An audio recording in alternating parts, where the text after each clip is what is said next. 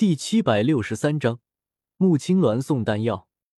星陨阁主峰有客来访，来客是一位中州散修，修为八星斗宗，名叫罗真，中年男子模样，两鬓却是微白，显然年纪已经不小。风尊者、妖老亲自陪同，三人早年间就认识，可惜彼此天赋不同。风尊者药老先后踏足尊者之境，罗真却还在八星斗宗境界徘徊，落后不止一筹。哎，比不过你们两个。古灵，你打算什么时候晋升斗圣？罗真笑道。风尊者没好气的翻了个白眼，还打算什么时候？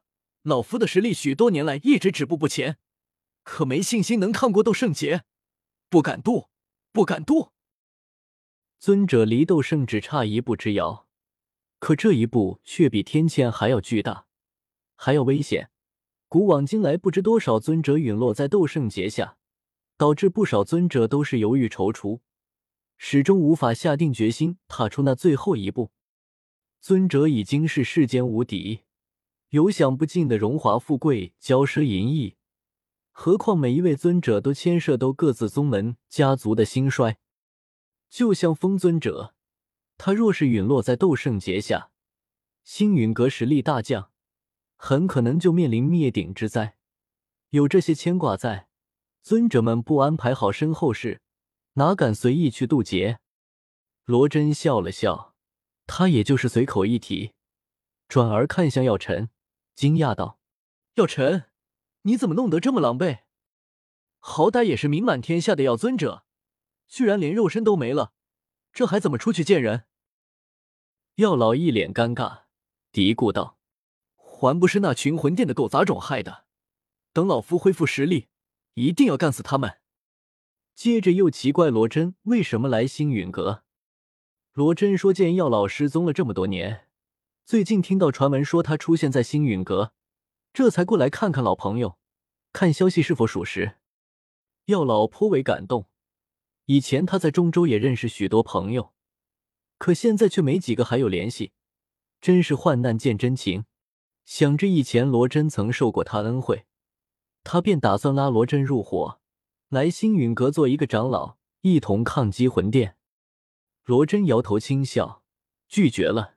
你们又不是不知道，我这人向来不喜欢被门规条例约束，不然早过来星陨阁了。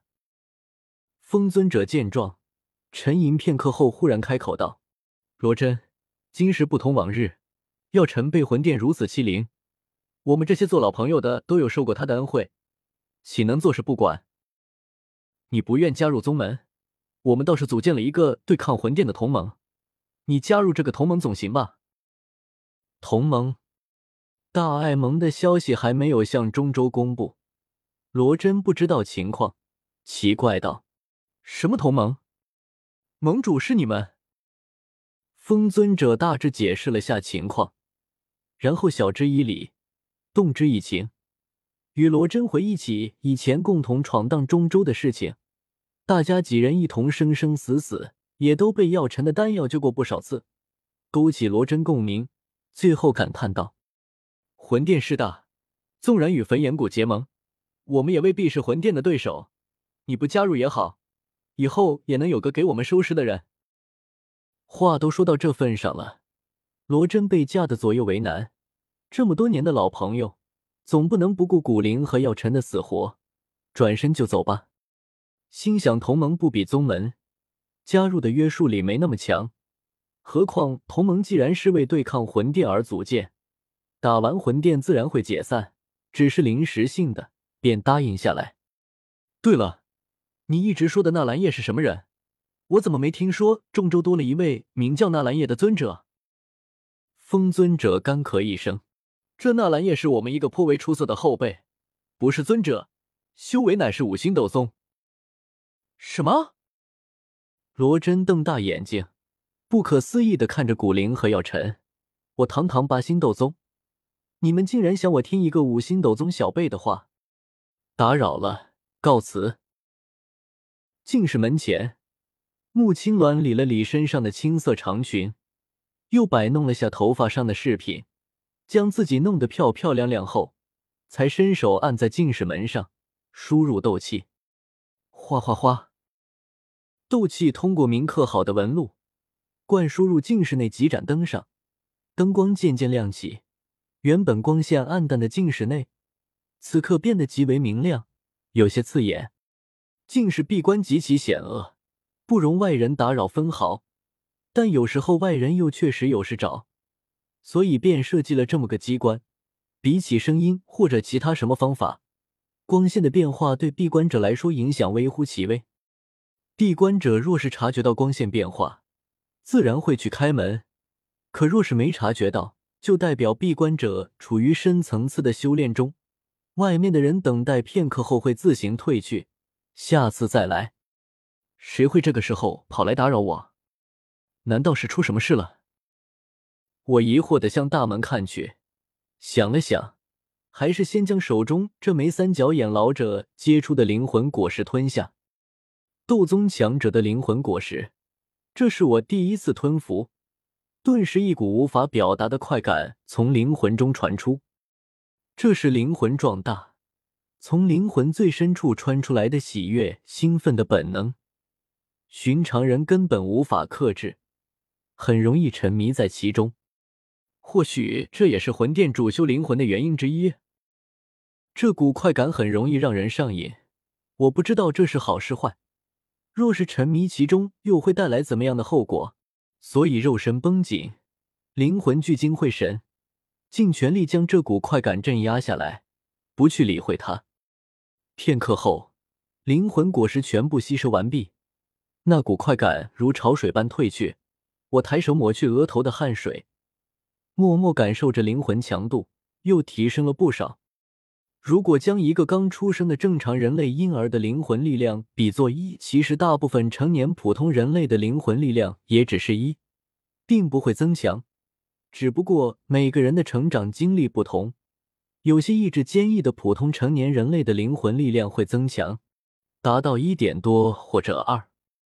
那我现在的灵魂力量应该是八百多，这是一个正常人类婴儿的八百多倍。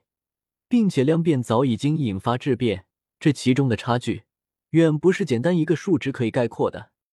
听说丹塔有专门测试灵魂力量的道具，有时间倒是可以去丹塔测试一次。我轻笑了笑，那个三角眼老者不愧是六星斗宗，是我的大机缘，不仅让我进入久违的顿悟中，斗气境界突破到六星斗宗，连灵魂力量也提升了许多。挥手将身边的黑桃瓮收起，我起身向净室大门走去，随手打出一道法诀，大门开启。叶师兄，一道俏生生的倩影出现在我眼前。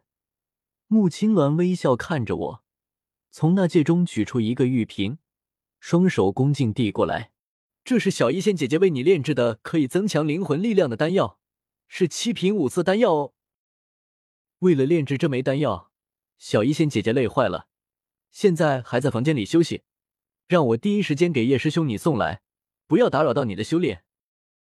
我愣愣看着那个玉瓶，修为突破的快感少了许多，心中说不出的感动。为了帮我，小医仙做的实在太多了，我一定也要帮他搜集些毒药，帮助他修炼。青鸾师妹，进来说吧。我侧开身子。让穆青鸾走入静室中后，随手将大门关闭，顿时外界的阳光被隔绝，静室内被穆青鸾弄亮的几盏灯也自行熄灭，光线重新暗淡下来。静室内空荡荡的，只在中间处有一个蒲团。穆青鸾没有去做，而是跪坐在蒲团对面的地板上，看着镜室内昏暗的光线，心跳微微加速。叶师兄，我还是不打扰你修炼了，你安心修炼。小医仙姐姐还在等我回去呢。穆青鸾起身，将玉瓶胡乱递给我，便欲转身离开静室。急着走做什么？我还能吃了你不成？我一把拉住穆青鸾，似笑非笑的看着他，朝蒲团对面示意了下，温声说道：“青鸾师妹，坐下吧。”穆青鸾被我一喊，略微挣扎一下后就晕晕乎乎坐了回去，没有再急着离开的意思，只是低头紧盯着地面，目光不敢看向我。还害羞了？黑暗中，我看到穆青鸾脸颊上诱人的红晕，暗暗好笑，将玉瓶递还给他。我现在用不着这枚丹药，你吃了吧。